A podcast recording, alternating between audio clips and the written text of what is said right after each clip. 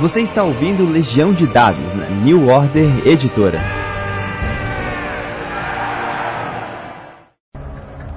Sendo desafiado, eu dou o tom da batalha e faço o primeiro lance. Muito bem. Faça o seu lance. Eu sou um lobo terrível, um predador mortal, espreitando sua presa. Saudações, mestres e jogadores! Meu nome é Pedro Borges, dessa é Legião de Dados. Seu intervalo da vida real para falar sobre RPG. Se você achou que essa temporada tinha terminado sem a gente avisar, achou errado. A gente acabou tendo um pequeno hiatozinho depois do programa do César Capacli, mas antes de, de, de fechar o ano, eu quero ter ainda umas conversas pontuais em, em, especial. Meio que já num clima de retrospectiva do, do ano, né? E se eu vou falar de retrospectiva, eu não posso deixar de falar de projetos bem-sucedidos. A gente já teve esses dois convidados aqui para falar do financiamento quando as chaves da torre ainda era uma ideia, mas agora com o financiamento coletivo, poxa, mais do que bem sucedido, nós podemos dizer que é um projeto que está prestes a virar realidade. O Arthur Andrade é, é advogado trabalhista tributário, mas você já pode riscar isso e colocar já designer de RPG no currículo dele. Assim como o Ramon Moura, que é formado em Belas Artes, trabalha com produção gráfica, direção de arte, diagramação, e eu acredito que seja a pessoa que esteja mais infartando nesse momento. Tudo certinho com vocês dois? Como é que vocês estão, gente? Por aqui tá tudo 100%. Tudo jóia. Melhor agora trocando uma ideia aqui sobre o que a gente gosta. Cara, em primeiro lugar, parabéns pelo sucesso, a Chave da Torre. Né? A gente vai ter uma. Uh, vocês vão representar toda essa galera que está conseguindo produzir RPG, criar. A gente fala aqui muito sobre programas de, de elaboração, criação, sistema, cenário mas acho que muito que a gente é, é, é, existe é como uma comunidade de apreciadores de RPG e de gente que em algum momento gostaria ou pelo menos fica pensando nesse tipo de coisa que assombra a, minha cabeça eu tenho certeza que é de vocês o tempo inteiro, né? É, eu queria já adiantar, a gente vai meio que tentar dividir esse programa falando do que é mais ou menos necessário antes do financiamento coletivo, depois falar um pouco sobre durante o financiamento coletivo e, óbvio, depois o que, que tem, o que, que o destino é, nos aguarda. Né? Eu queria já de antemão, além dos parabéns que já foram dados, comentar que eu, eu, eu, fico muito feliz pela maturidade com que vocês tocaram esse projeto, tendo a consciência de que é, existe muita coisa a ser feita antes do financiamento coletivo começar de verdade. E eu acredito que vocês tenham elaborado isso de uma maneira que eu queria que, poxa, ter essa oportunidade legal de, de dividir com a gente, né? Como é que foi isso? Cara, a primeira coisa que a gente fez, quando a gente tomou consciência que a gente tinha um projeto já que, que podia entrar no financiamento, foi estipular metas, né? E aí a primeira meta que a gente teve foi criar uma base de fãs, de jogadores, de pessoas que conhecem o jogo, né? Antes mesmo de pensar no financiamento, assim, de botar uma data, né? Então a gente criou o Instagram, criou o Facebook, é, entrou em vários grupos de, de Discord, de grupo de mesa e começou a narrar.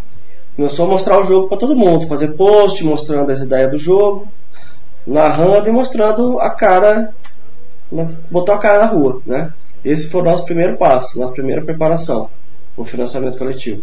É, a gente tinha que criar esse hype, né? A gente tinha que, como a gente não era conhecido em lugar nenhum, fora as nossas próprias bolhas, vamos dizer assim, a gente precisava mostrar para a comunidade de RPG a que, que a gente veio. E aí, em outubro do ano passado, a gente lançou um jogo rápido, que era o PDF gratuito, que já vinha com core das regras e, e uma aventura pronta, com personagens prontos. E começamos a luta de, de divulgação desse material e do jogo.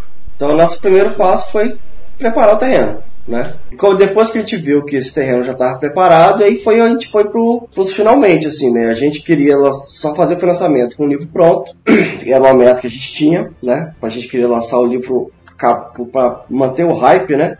Então, tipo, acabou o financiamento, logo em seguida já lança o livro pra galera. Durante o processo de, de elaboração, de, de criar essa base, já foi, a gente já foi criando, diagramando coisa, montando coisa, né? Quanto tempo? É até engraçado você perguntar isso, Pedro, porque o que, que aconteceu? Quando a gente apresentou o jogo para a comunidade, assim, a gente teve um feedback muito maneiro e algumas pessoas quiseram é, entrar no nosso carrinho, né? Então antes era só eu e o Ramon e a gente estava produzindo um livro nosso do nosso jeito, totalmente indie e tal. E nesse meio tempo, com, com a exposição, a gente conseguiu uma editora, a gente conseguiu um revisor, a gente conseguiu gente da comunidade que já trabalhava com RPG, inclusive, para entrar no projeto e ajudar a gente a fazer aquele livro ser realmente profissional, assim. Mas foi quanto tempo, Ramon, que a gente mudou aí nessa? A gente estava com o livro quase todo pronto no início do ano, né? Teoricamente, quase todo pronto. Foi nessa hora que entrou a Grazi, né? Que já trabalhou com cult e tal, entrou como editora.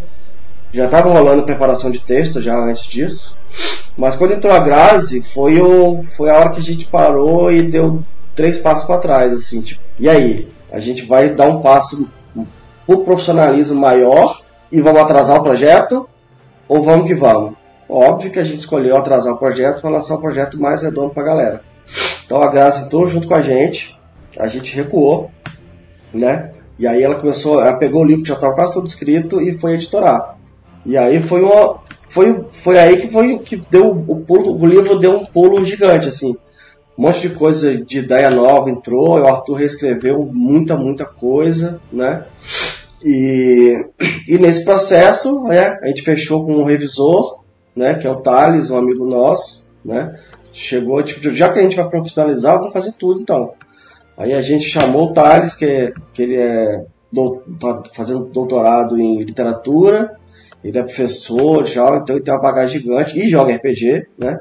Que é uma coisa bem importante pra gente. E aí chamou ele para fazer isso, a gente chamou um amigo nosso que é escritor para escrever um conto pro início do livro. É, o Silvio, o Silvio escreveu um conto introdutório, então assim, isso tudo foi aumentando o tamanho do livro e fazendo ele ficar mais encorpado, mais profissional, mais bem azeitado, vamos dizer assim.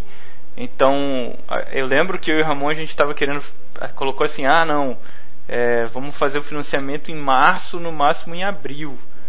E a gente acabou fazendo o financiamento em setembro, né? Então pensa aí que foi, foi, um, foi um semestre é, aprimoramento aí do livro. Como é que é entregar o seu filho para um estranho para ele deixar ele mais bonito? Cara, então, vamos, deixa, eu, deixa eu explicar, sustentar a minha brincadeira, né? É porque o trabalho editorial é uma das coisas mais importantes de uma produção profissional. Eu sou maluco e eu sou de uma linha que eu meio que tento me auto-editorar, o que é absolutamente errado, não deveria fazer, mas como eu tenho uma preocupação com trocentas fases do processo, ao longo do tempo eu acabei desenvolvendo e precisei de muito tempo para desenvolver essa característica de que não, agora que eu já escrevi, eu ainda posso enxugar, com o espaço enxugado, eu posso acrescentar, eu posso pensar num olhar diferente. Mas para isso você tem que ter um, um desapego muito grande. E acho que é o problema da minha parte. Né? Como imagino que em algum momento foi para vocês também deixar na mão de outra pessoa aquilo que vocês têm tanto carinho. Né? É, assim, eu só tenho a agradecer a Grazi por isso, Pedro. Porque assim, realmente rola esse problema do desapego, cara. Quando ela mandou o texto para mim a primeira vez, com várias correções, várias, várias notas, várias, vários questionamentos, né, de por que isso, por que aquilo, e por que não isso, por que não aquilo. E eu falava assim, cara, mas ela não entendeu o que eu tô falando aqui, ela não tá sacando, e pá, não, não é possível. Aí, tipo, cabeça quente mesmo, falando, caraca, não, isso não tá legal, isso não tá legal. Dava duas horas, eu ia fazer um lanche, esfriava a cabeça, voltava pro texto, e eu falava, não, deixa eu realmente ouvir como uma crítica construtiva e não como uma crítica é, pura e simples, né? Porque, cara. Um ataque pessoal. Não é, não é esse ataque pessoal. É, realmente. É, entender isso é que é, é, é o salto importante. Porque quando eu comecei a absorver aquilo como crítica produtiva mesmo, construtiva, e pegava o que ela tinha falado e ia reescrever, eu olhava o segundo texto, depois da editoração, que era feito, né, o resultado final, e eu falava, cara, tá muito melhor. Então, é, teve uma hora que eu até falei com o Ramon, falei assim, cara, se, é, se eu deixar para reescrever tudo, vai ficar tudo muito melhor, porque a Grazi está dando vários toques. E ela não só é, fez esse trabalho de, de minúcia, assim, de, de, de só da parte grossa, né? Mas pô, o livro ele é escrito em personagens, né, por vozes. Então, cada parágrafo tem alguém assinando o parágrafo que está sendo dito.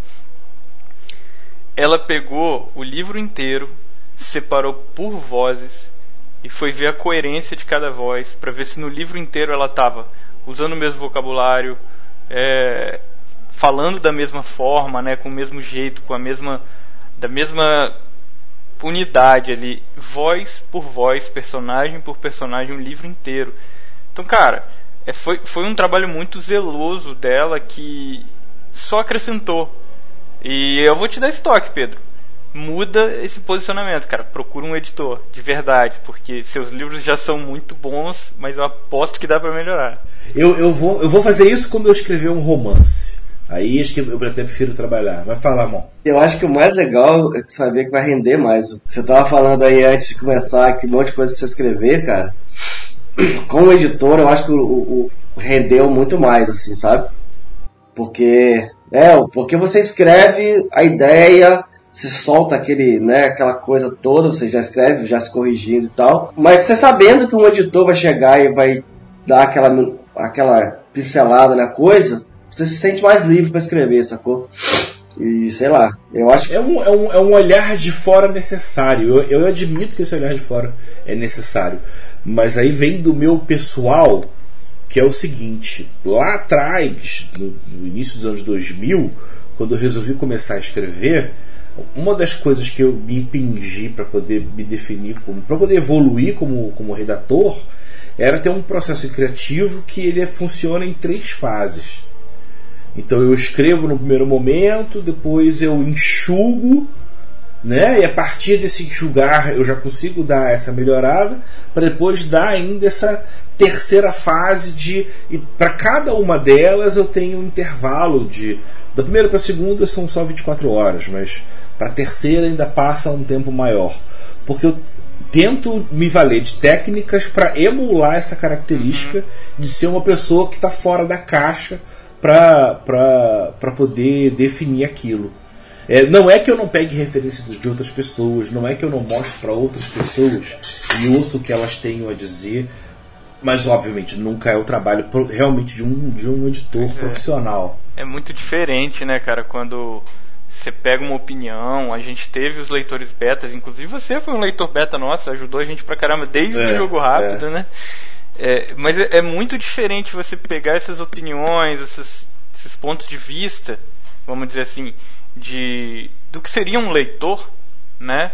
Do que seria um, um consumidor daquele seu produto, de alguém preocupado com a cadeia produtiva daquilo, com realmente o, como as engrenagens funcionam ali e, e o que, que pode mudar em termos de literatura que tem ali. É, é um trabalho muito diferente. Eu nunca tinha feito algo parecido. Já tinha feito trabalhos colaborativos na área profissional do direito e tudo mais, até trabalhos acadêmicos. Mas essa parte da literatura e como editor foi algo que assim é, abriu a minha mente em termos de, de produção mesmo. Porque a gente acha que, ah não, editor, o editor vai fazer o quê?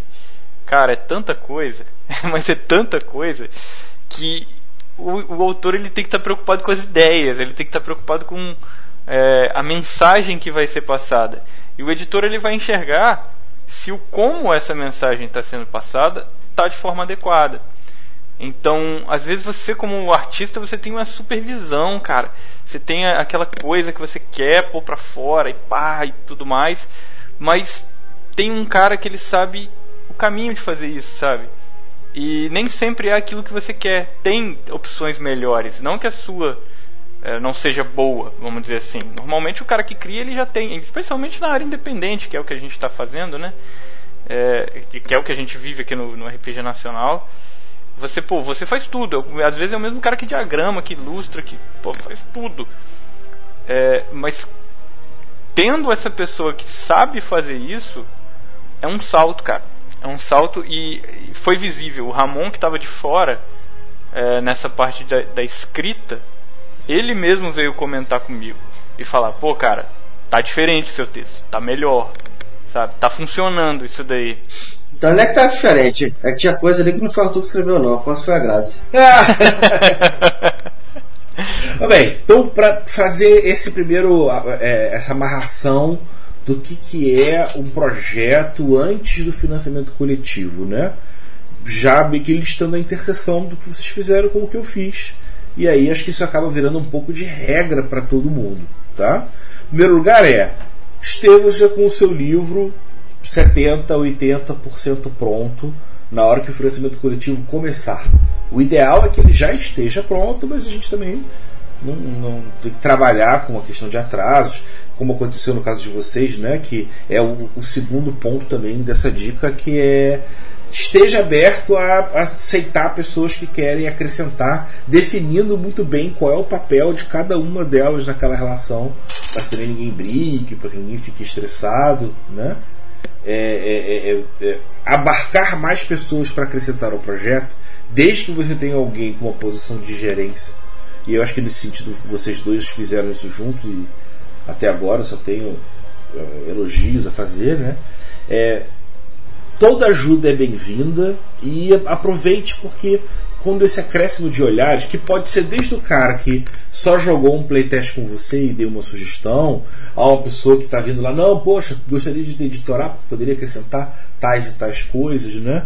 É, é, é uma fase que é, é complexo porque você tem que ter objetividade para estar tá perto de fechar o seu trabalho, mas ainda mantendo um espaço aberto, porque na hora que o mercado sabe do seu projeto, e aí você vai mostrar o seu projeto para trocentas pessoas, você tem ali uma janela de oportunidade de, de você poder melhorar o seu produto que é, que é muito grande. E outro ponto para não fechar é entrar em contato com o mercado. Não é chegar para o público e dizer mês que vem começa meu financiamento coletivo. É, exatamente. Cara, a não, ser, a não ser que você já seja um cara conhecido ou que tenha um nome, cara, mesmo assim é uma coisa muito complicada. Mostra para o público do final, que depois vai participar do financiamento coletivo que isso está acontecendo.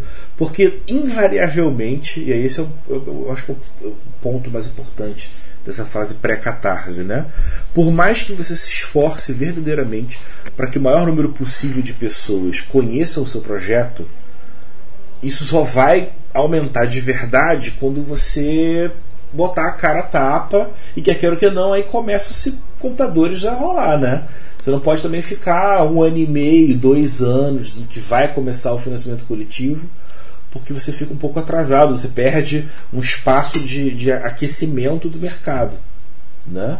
É. Mas. Pode, fala, Ramon, você tem uma coisa a acrescentar?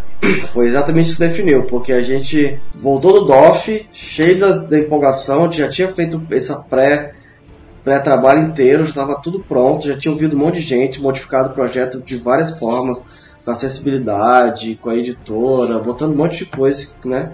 o projeto ficar mais maneiro. Só que quando a gente voltou do DOF, né? E aí, tipo, sentou e vamos ir agora? Quando é que dia que a gente lança? Aí, tipo, cara, tem eleição e Copa do Mundo. E aí? A gente arrisca ou a gente espera? Mas se a gente esperar, vai ser o quê? Ano que vem? Porque depois é Natal também, né? E aí? E aí a decisão foi, cara, não tem como esperar mais, mais seis, sete meses para lançar o projeto, que já estava um ano na rua. Ia, acontecer, ia, ia chegar nesse time exatamente que você falou, dois anos já cozinhando demais. Então vamos lançar. Vamos lançar, contar, contar com essa base que a gente criou, né? E trabalhar pra caramba nesses dois meses. Por isso, um dos motivos da gente escolher dois meses foi esse. Porque a gente sabia que ia trabalhar durante dois meses numa campanha, sem parar. Uhum. E, e aí foi isso, é. lançamos. É. E o, o, se eu não me engano, o Arthur havia comentado, acho que foi antes da gravação, de que um terço de todos os investimentos se deram no, no, nos últimos dias do, do, do, financiamento, né? Que mostra que tudo bem, é muito grande aquele pessoal que está esperando o finalzinho até a última hora, mas que você sente que o seu projeto é conhecido por muito mais pessoas depois que ele tá, depois que ele termina do que naquele momento inicial no começo que você nem, nem faz ideia de quanto vai levantar, é, né? É. Tipo, eu já tinha conversado com o Jefferson, né, da 101 Games, né, que aí teve aquele começo bombástico, que foi a galera, aquela base que a gente tinha criado, foi essa galera que apoiou nesse início. E aí bateu a meta no primeiro dia, né? 24 horas era a conta que a gente já tinha mais ou menos na cabeça. Bateu a meta no primeiro dia. Foi, ó, né? Entrou lá os 15, os 15 mil, eu acho. Foi 15, 16 mil no primeiro dia. Foi perto de 16, eu acho. É, e aí depois disso, desse primeiro dia bombástico, né, que a gente já esperava, a gente, né, podia dar merda, podia, mas a gente já contava com isso. Depois desse primeiro dia vem aquele, né, aquele Vale da Morte, né, que aí é um, um, dois, três, apoiozinho, e vai devagarzinho, você começa a ficar desesperado, caralho, vai... Mas é porque a galera tá esperando, igual você falou, o final. Mas mesmo assim, durante todo o próximo, esses seis, esses, du- esses 60 dias, durante sempre teve apoio.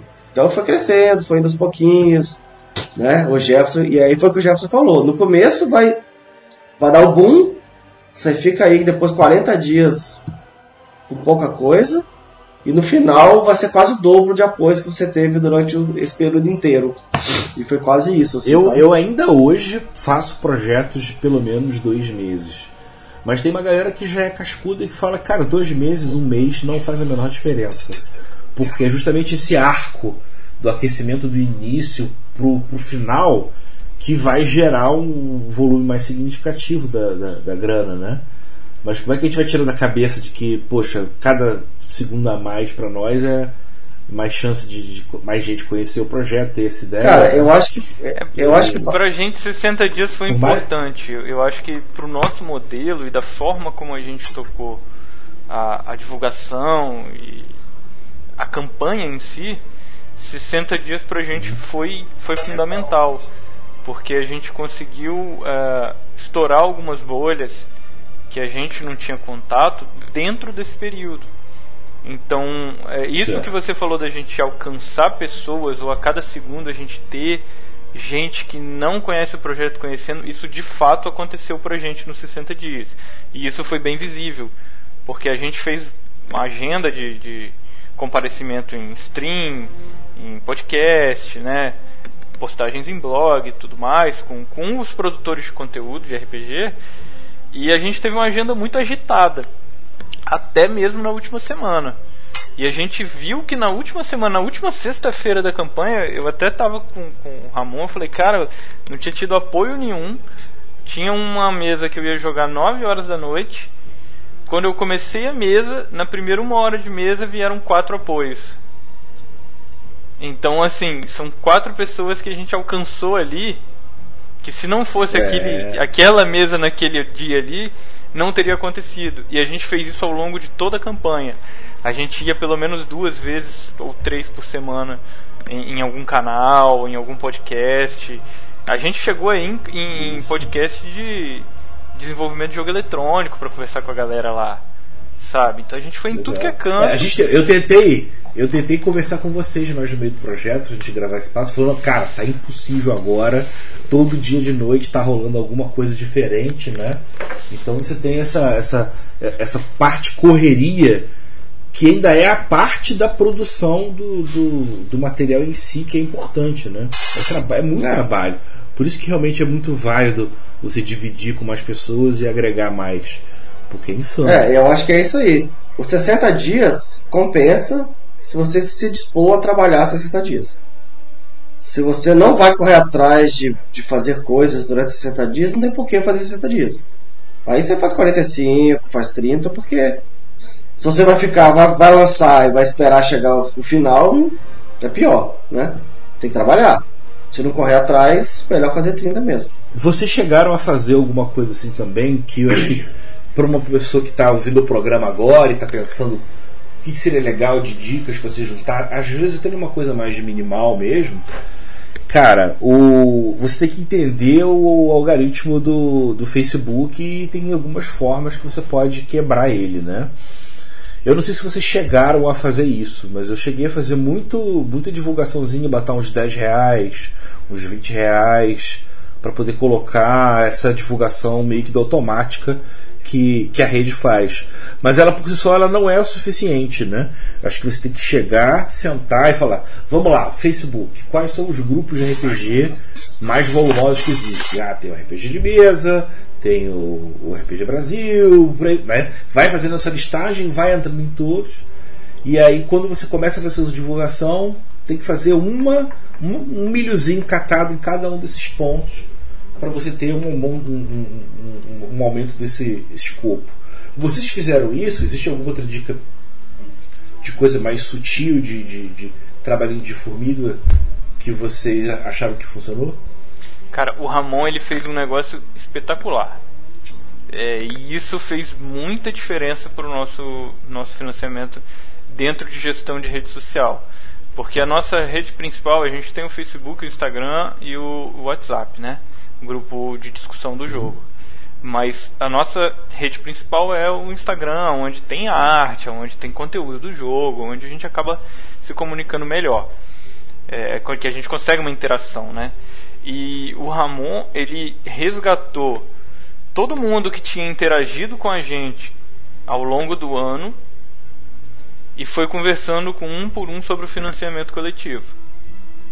E assim, quando a gente fala do boca a boca, foi um boca a boca mesmo, assim. É, é... Pô, cara, e aí, tudo bom? Lembra da gente? A gente se barrou no DOF, ou a gente trocou uma ideia no grupo tal. Ó, nosso jogo, você jogou com a gente no evento X que rolou, do jogo rápido, do playtest, ou de qualquer coisa. Tamo em financiamento coletivo, cara. Dá uma olhada lá, confere a gente, pá. Então, foi um trabalhaço de formiga todo dia indo atrás de duas, três, quatro pessoas e isso deu um resultado danado na campanha. Se a gente tinha todo dia um pinga-pinga um de apoios ali, dois, três, quatro apoios por dia, foi muito por conta disso que o Ramon fez. E aí eu, e aí eu vou explicar por que, que eu fiz isso, né? Foi porque o, o algoritmo do Instagram e do Facebook, né? Os dois estão ligados, né? Nesses últimos meses, né, e a gente deu mais esse azar na campanha, ele mudou, né? Então, quem, quem... Sempre para pior. É, exatamente. Então, se você, todo mundo que tem Instagram e Facebook vai perceber, suas postagens estão chegando a cada a menos pessoas, né? E elas só chegam para as pessoas que já interagem com você, né? Então, esse resgate, esse bate-papo, foi para resgatar essas pessoas e fazer publica as publicações terem mais interações, né? E quanto mais interações tem, mais ela aparece para outras pessoas, né? Então foi esse foi o trabalho que eu fiz no Instagram, né? De, de resgatar pessoas antigas, né? De conversar, de, é, de pessoas que começaram que e não era assim, não, não escrevia tipo 30 linhas de mensagem, né? Não, é, tem vida real, não tem condição. Mas três linhas que eu escrevi, aí galera, pô, projeto começou, lembra? Isso aqui, fica, fica de olho aí. E as pessoas que começaram a seguir a gente e que nunca tinham tido interação, mandei para alguns também. Tipo, oi, beleza? Segue a gente há um tempão. E ó, nosso projeto tá no ar. Segue, dá aquela força aí se puder. Pô, só isso. Mas tem um detalhe, você não pode fazer isso, tipo, você não pode mandar para 30 pessoas por dia. Porque aí o, o Instagram, o Instagram somente vê isso como spam e te bloqueia. Então você tem que ir na calma, né? É, cara. E se você tiver sua rede bloqueada durante a campanha, você perdeu o seu principal canal de comunicação. Então é, é, é, é Ou seja, tem que segurar no, no, no, no Ctrl-C. É isso aí. e se você puder não ser no Ctrl-C, Ctrl-V, é melhor. Então você. É, melhor. Tipo, beleza, você manda assim. Beleza. Caraca, então. Manda... Eu tô falando na escala de grupos e você já tá falando numa escala individual. Bizarra, uma trabalheira bem é, maior. É tipo assim, né? Não, não foi aquela loucura, tipo, eu acordava, e aí aquela quando você acorda e vai olhar os grupos de, de RPG, em vez de olhar os grupos de RPG, eu ia pro Instagram mandar mensagem pra, pra essa galera. Né? Aí certo. mandava 5, 6 mensagens e tal. Aí na hora do almoço mandava mais 5, de noite mais 5. Então umas 15, 20, 30 por dia né, quando eu tava muito empolgado. Mas esses 60 dias é gente pra cacete, né? É uma, é uma, e uma trabalheira bizarra. Acho que o que você falou é, é, um, é um outro ponto nevrálgico da discussão. O tempo, o período que você vai estar no financiamento coletivo, cara, é um tempo que se você ficar parado, você já está perdendo a oportunidade de chamar mais gente, de juntar, né? E e, e eu ainda percebi que vocês ainda faziam uma certa variedade, uma coisa que eu também procurei fazer isso no, no Cordel, que é, ah, aqui tem um jogo, ah, aqui tem uma regra, ah, aqui tem um, um, um meme de uma coisa que tem a ver, né? Você tem que ser criativo não só em pensar em coisas legais que sejam boas, mas que tem uma variedade de temas de você né, encher a, a, a cabeça das pessoas com um produto que, que tem essa coisa da liberdade do RPG, que tem, pode ser muita coisa, né? Acho que o RPG é o, é o mercado que mais o olhar de cada um muda um pouco o que, que o produto é de pessoa para pessoa. Né? É, mas uma coisa que facilitou muito a gente fazer isso, Pedro, foi aquilo que hum. a gente falou do trabalho preparatório antes da campanha. A gente fez muito conteúdo sobre o jogo antes de lançar a campanha e foi quase natural para a gente resgatar essas informações. Sabe? É lógico que a gente trabalhou com, com novas informações. Ah, cinco motivos por que aproveitar, a, a, é, apoiar as chaves da torre, entrar na campanha. Isso não tinha antes, lógico. Mas conceitos do cenário, referências, várias dessas coisas a gente já tinha é, exaustivamente trabalhado na nossa rede social. Então a gente não precisava, naquele momento já de exaustão e de trabalho da campanha, produzir novos conteúdos do zero, sabe? A gente usou muito do, de coisa que já tinha, assim, de, de não vou dizer requentar, mas repaginar para um diálogo diferente, para um diálogo de campanha. É, e, teve, e teve coisas que a gente requentou, que a gente só repostou, né? Teve várias coisas que a gente repostou, relembrou, vamos relembrar. É, é, mas estou entendendo que o, o Arthur está querendo dizer é, ah, vou pegar esse pedaço aqui do jogo e eu, mas eu vou botar ele para falar em tal rede social. E aí, por exemplo, no Instagram, uma imagem é muito mais importante do que a palavra. Eu imagino que no Facebook o texto também tem um, um, uma certa importância. E aí você tem que dar uma adaptada um pouco para esses formatos e, e, e, como é que a gente vai fazer essa, essa divulgação, é. né? E, e entra... Mas então vocês conseguiram no primeiro, nos primeiros 24 horas já já já bancar o projeto, que já dá aquele primeiro alívio, né? Mas o, o sentimento de tensão ele vai até, até o último momento, né? O é, que, que vocês fizeram, que se sentiram que vocês fizeram mais de diferente? Com o financiamento coletivo, é, é, coletivo rolando e que vocês não estavam fazendo antes, assim? A gente fez. Ou tudo só ficou mais intenso? Cara, no final, você tá falando? É, não. entre antes do financiamento e durante o financiamento. Cara, durante o financiamento a gente fez uma promoção, né? A gente fez um sorteio do. Tinha um dos apoios que era você virar personagem do livro, então a gente sorteou dois desses apoios. E aí essa postagem teve muita interação, muita interação. E aí, né, obviamente, muita interação, as pessoas começam a ver coisas nossas depois disso. E eu só. É, é exatamente. E o sorteio acabou uma semana antes do fim da campanha. Então, tudo que a gente postou na última semana, faltam sete dias, faltam seis.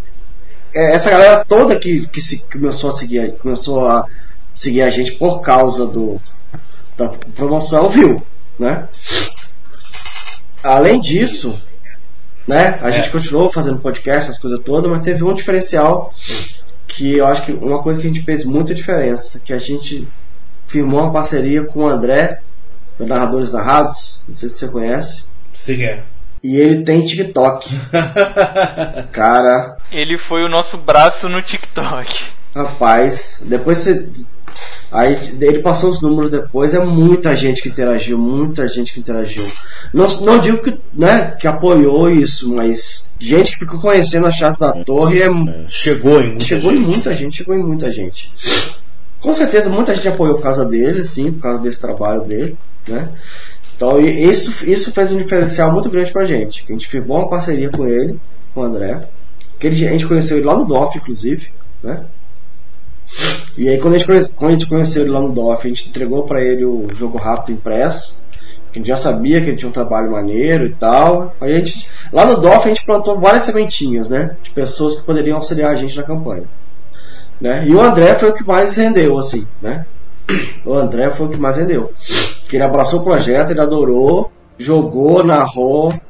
E aí no final ele fez essa campanha pra gente, pra dar um gás final nessa última, nessa última semana. Cara, vendo o. Aí eu. Óbvio que depois que a gente fez a parceria com o André, na hora que eu, eu entrei, aí eu fiz Twitter, fiz o TikTok pra poder dar uma olhada né, na parada.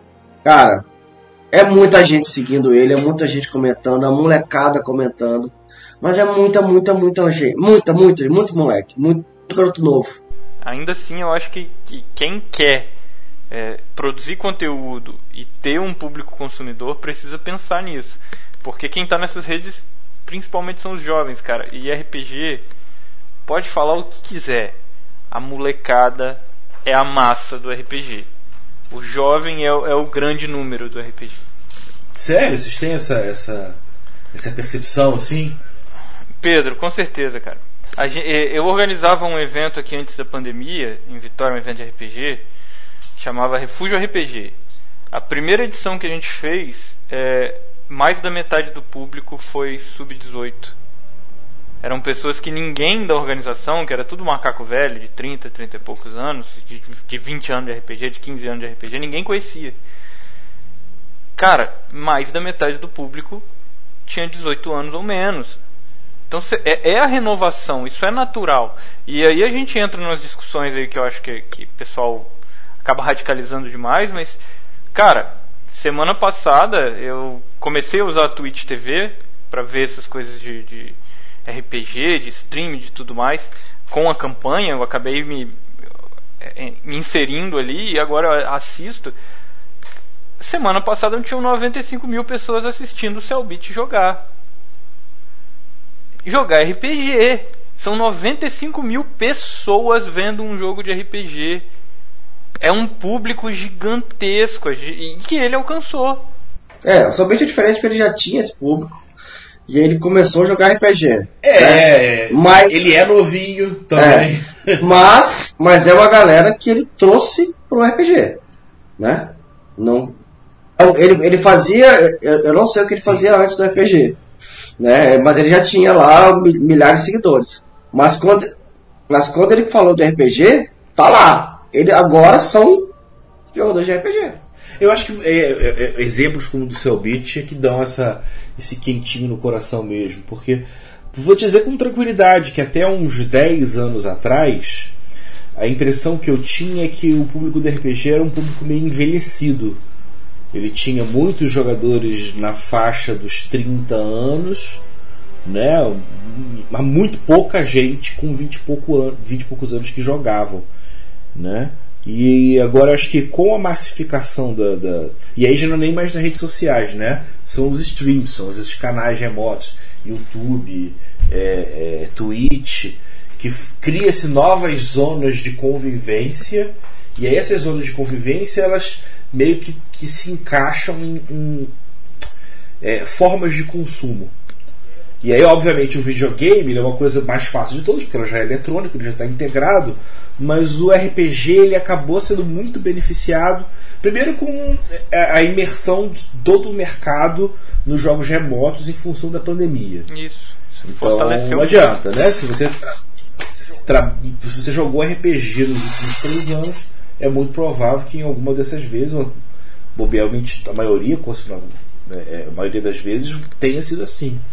E aí, por exemplo, uma coisa que é engraçado que o RPG acaba ganhando uma vantagem em mídias que até então são mais poderosas, como por exemplo, história em quadrinhos. Que você até pode ter um pessoal que tem uma lista, um canal de discussão, mas uma coisa que acaba acontecendo ao vivo ali na hora, para esse tipo de mídia, o, o RPG acaba tendo uma vantagem. E aí, justamente por essa abarração, né? Do RPG eletrônico, um RPG tabletop que virou eletrônico durante a pandemia, deu essa abertura que agora eu tô realmente hum, tem que dar uma palmatória de que finalmente o público do RPG está se renovando. É e assim, pense você, Pedro, que cada um daqueles que está jogando ali o arquivos do o jogo do Cellbit, que eu esqueci o nome agora, falhou é, aqui. Não sei que paranormal. Ele é Ordem potencialmente paranormal. É isso. Ordem Paranormal. Eu ia falar Arquivos Paranormais, mas é do, do Arquivos Paranormais. Isso. É Ordem Paranormal. Cada um dos jogadores de Ordem Paranormal é potencialmente um jogador de cordel. É potencialmente um jogador das Chaves da Torre. Ou de qualquer outra coisa que você esteja é. fazendo. Sabe? É, é, a gente sabe como é que funciona o mundo do RPG. Eventualmente vai bater um livro ali, vai bater uma outra referência. O cara vai falar: pô, mas eu não quero mais esse de investigação. Deixa eu procurar uma outra coisa sabe? Deixa eu procurar um espacial, um medieval ou qualquer outro cenário que eu acho interessante.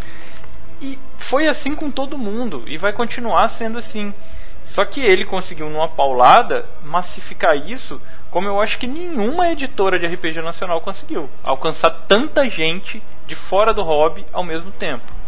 É, de fora do hobby, com certeza, mas é, juntar gente. Sim. Mas aí, aí a gente já está falando de também é, um público que já é fã de 20 anos, de uma franquia de 20 anos, de 20 anos yeah. de consumidores aí... acumulados, né? Vamos dizer assim. Teve, teve gente que apoiou que nem joga RPG mais. Mas. É, muita gente, com certeza. E fez pelo saudosismo, é. fez pela ideia, fez por, pela gratidão de um período da vida que tem que acompanhou, isso é. Poxa, não, e aí, é o melhor é exatamente tudo. isso é saber lidar com o seu público, cara. Você cultivar um, um consumidor, um cliente, um jogador 20 anos não é para qualquer um. É, e eu acho que aí o lance todo desse, desse papo pra, pra gente que é independente é não ter preconceito com essa galera, sacou? É jogador de RPG, cara. É jogador de RPG que não joga há 20 anos, é jogador de RPG que joga há 3 meses, é jogador de RPG que joga só D&D ou Ordem Paranormal, mas é jogador de RPG, cara. Você tem que abraçar todo mundo sem preconceito nenhum e conversar com todo mundo, cara. É, é todo mundo seu público. Difícil, Potencial, né? Como o Arthur falou. É, poten no mínimo é. potencialmente, né? Perfeito. Mas então, fechando então esse projeto e todo mundo conhecendo, agora juntou a grana. A grana está guardada lá, daqui a pouco vocês já vão transferir para vocês como é que está o trabalho daqui para frente? Como é que vai ser produzir o livro? Como é que está a parte gráfica, dos, das cartas, distribuição, conversa com a editora? Então, conversa com a editora é eu e a Tu, que a gente vai montar a editora nossa agora, né? E, e assim, a formiguinha da editora foi a evolução do que o Chaves da Torre trouxe pra gente. Porque ele nasce de uma vontade da gente tirar o que tinha na nossa mesa e colocar na mesa da galera.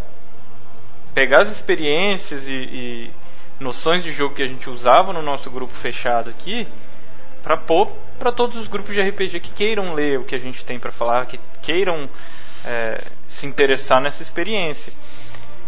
E tem muito mais de onde veio isso, assim. Eu e o Ramon, a gente conversando, a gente sabe que tem mais conteúdo, tem mais ideias, tem mais experiências, tem mais histórias que a gente quer passar. E aí a gente falou, pô, cara, se, se a gente vai continuar, e na hora que a gente bateu nessa tecla foi a hora que eu e o Ramon a gente é, fez o high five e falou, cara, tamo junto, vamos produzir mais, não vamos parar com isso. A Chaves da Torre é o primeiro passo de vários aí. Foi natural a gente pensar em, em ser uma editora, sabe? É, porque a gente não vai só. É óbvio que a gente vai lançar o, o, foco inicial assim é as chaves da torre, né?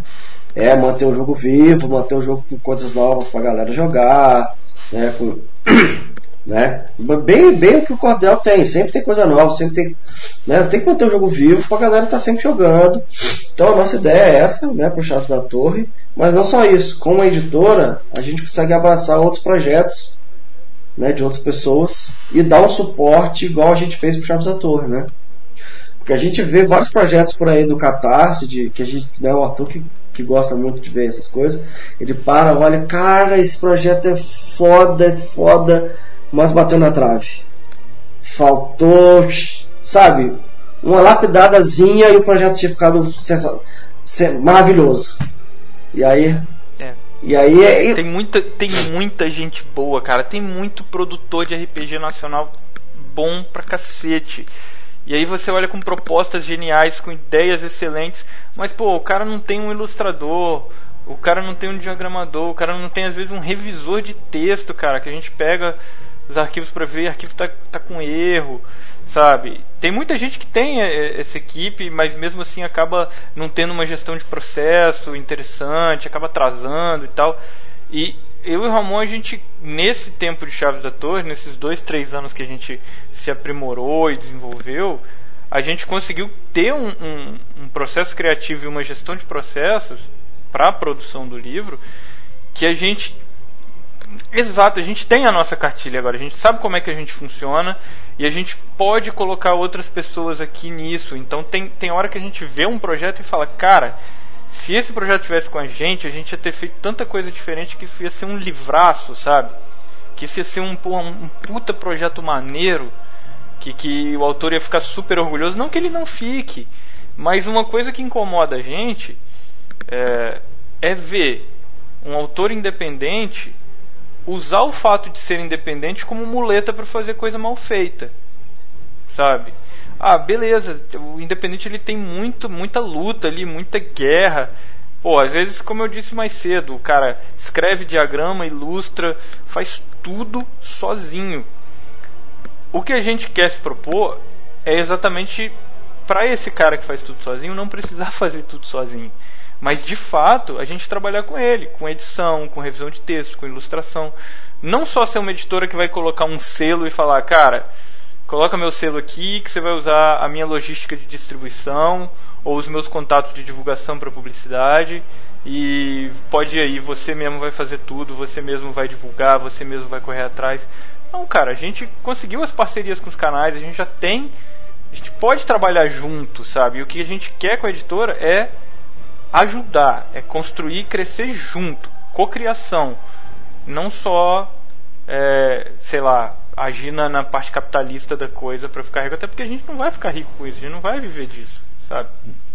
É, é importante ter essa, essa, essa noção, né? É, é, eu e aí é até uma coisa pesada, mas é uma verdade, né? Acho que funciona para nós três aqui. É, a gente tem um trabalho da Matrix, né? Que o que deixa a gente preso lá de, de, de, de 8 às 6, né? E que ajuda a gente a pagar as contas, mas a gente tem que ter o outro trabalho que é o que alimenta a alma, né? E que, por mais que seja uma coisa que não vai substituir o outro, ou pelo menos a gente não vai ter uma, uma, uma, uma impressão de que isso vai acontecer tão cedo, né? Existe, tem, tem que ter a noção de que tem que existir as duas coisas, né? por mais que a gente seja apaixonado por RPG e a gente produza, a gente corra muito atrás, a gente tem outras coisas importantes da vida que a gente também tem que dar atenção para poder a, a, complexidade das nossas existências individuais meio que se equilibrarem. Né? É isso aí. É isso aí. Beleza. Bem, a gente vai chegar então, a gente está gravando em novembro. A ideia é de que vocês já vão mandar o PDF para o povo em dezembro e já rodar em janeiro, fevereiro? Como é que tá isso é, Esse é o plano. É. A gente tem alguns detalhes de produção ainda que estão correndo em paralelo, né? Uh, a gente inclusive se adiantou durante o financiamento coletivo na produção dos dados customizados, que a gente sabe que é uma das coisas que agarra, né? Que é uma das coisas que dá problema. A gente inclusive lutou muito para conseguir fazer esses dados customizados para o jogo de forma adequada para o financiamento, porque a gente já viu cada financiamento falhar por conta de um dado, sabe? Então a gente já adiantou a produção dos dados, a gente tirou do bolso, a gente nem recebeu do Catarse ainda, mas a gente teve a possibilidade de, pelo menos nos dados, tirar do bolso e já, já começar a produção. E na verdade, na verdade, a gente se comprometeu a entregar em dezembro é, os, os digitais e em março os físicos, mas a gente tem a pretensão de se possível, conseguir entregar até antes. Isso aí. Porque é, durante o financiamento, né, além de cuidar da campanha, eu fiquei diagramando, né? Então, o livro, a base do livro, né, que são 210 páginas, já está pronto. Já está pronto e está revisado, né? E essa semana eu vai ser Formato carta. É, formato carta. Isso aí. 210 páginas. Formato carta, capa dura, colorido, Sim. 210 páginas, bonito. É, essas 210 então que eu tô falando, essas 210 páginas já está revisada, já, o Arthur já passou o ano da revisão do Thales, e a semana agora eu estou fechando essa revisão, então até o final de semana o livro já vai estar tá pronto. Sim, a base, né? E aí fica faltando só o apêndice né? Que são algumas coisinhas extras que o Arthur vai colocar e as metas extras que a gente bateu durante Aí a nossa correria agora é pra, assim como com você, é pegar esse material com das metas extras com os escritores convidados, com o material que a gente precisa produzir mesmo, para fechar o livro e já liberar para a galera. Cara, eu queria já agradecer muito a presença de vocês, Arthur e Ramon. Poxa, é sempre um prazer conversar com vocês. queria é, abrir um último espaço para vocês darem um último. Cara, é, antes de mais nada, agradecer o espaço que, pô, Pedro, você sempre foi um amigo das Chaves da Torre, um amigo pessoal e um amigo das Chaves da Torre. Desde o início, no, no, na, nas nossas primeiras versões de jogo rápido, você está com a gente, tá lendo, tá acompanhando, chamou a gente para gravar, é, para divulgar o projeto ainda, quando ele estava naquela época da hype ali, de estar tá aparecendo para o mundo. E de lá para cá você sempre esteve do nosso lado, então agradecer muito o espaço que você e aí esse agradecimento se espalha para todos os produtores de conteúdo que eventualmente nos ajudaram e estão ouvindo a gente, porque foi fundamental os podcasts, os canais é, abraçarem o projeto e permitirem que a gente pudesse apresentar para o público, né, o que que a gente queria fazer, qual que era a nossa proposta e como que a gente queria fazer aquilo. E talvez por isso que o financiamento tenha dado tão certo. Mas o financiamento só dá certo mesmo porque os apoiadores acreditaram. Então, dá um abraço aqui online para todo mundo que está ouvindo a gente e apoiou as Chaves da Torre. E para quem não conseguiu apoiar, vai ter um momento ali na frente para adquirir o livro. Vai ter oportunidade, mas muito obrigado a todos que quiseram e puderam fazer parte do financiamento coletivo das Chaves da Torre. Isso aí. Eu só fazer minhas as palavras do Arthur, agradecer a galera que está ouvindo a gente, a galera que apoiou. A galera que não apoiou, fica de olho que vai, vai ter né, a pré-venda depois. E vai vir muita coisa boa por aí. Então, fica de olho, segue a gente lá no nosso Instagram. Por enquanto ainda é a Chaves da Torre RPG. Mas né, em breve deve virar a editora Calendoscópio. Nós estamos pensando aí nesse time aí dessa mudança. Né? Porque não é, vai ser mais só um livro, vai ser uma editora. E Pedro, muito obrigado aí, muito obrigado mesmo. Né? Sempre um prazerzão conversar, trocar ideia. Né? E a história que eu, eu gosto de repetir, que foi maneiro lá no DOF. Eu tava lá e eu levei minha filha pro DOF, né? Pra ela cheirar um pouquinho de joguinho digital, é, saída digital, né?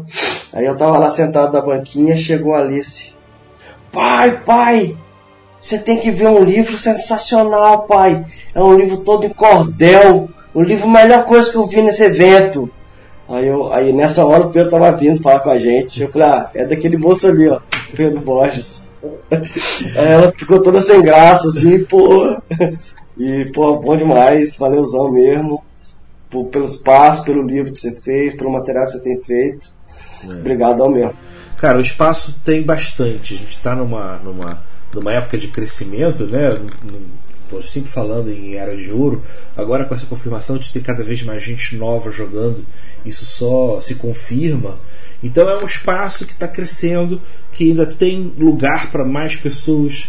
Poxa, se você que está ouvindo a gente pensando, pô, também tem vontade de fazer alguma coisa, cara não deixe de correr atrás, porque daqui a pouco vai ser você que está aqui conversando com a gente, trocando ideia, divulgando alguma coisa. O mercado do RPG ele também não tem só o conteúdo do, do livro, tem o canal de Twitch, tem os vídeos de crítica, tem um milhão de segmentos que você pode, pelo menos para o momento próximo, para você que tem essa gana de querer produzir alguma coisa, você para todos os, os, os tempos livres que existem, mesmo nos mais apertados, existe como tá aí o TikTok para ensinar todos nós que a gente não sabe nada também, né? Como ficou claro aí pela conversa.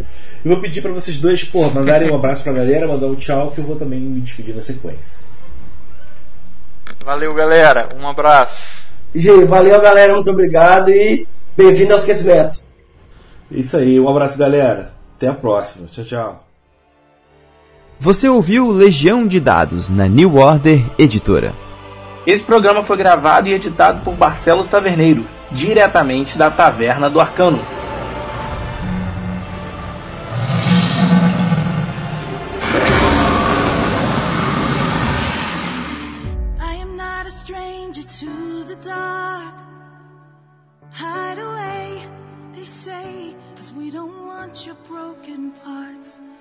I've learned to be ashamed of all my scars. Run away, they say. No one will love you as you are. But I won't let them break me down to dust. I know that there's a place for us, for we are glorious. When the sharpest words wanna cut me down, I'm gonna send a blood, gonna drown them out. I am. I'm meant to be. This is me. Look out, cause here I come. And I'm marching on to the beat I drum. I'm not scared to be seen. I make no apologies. This is me.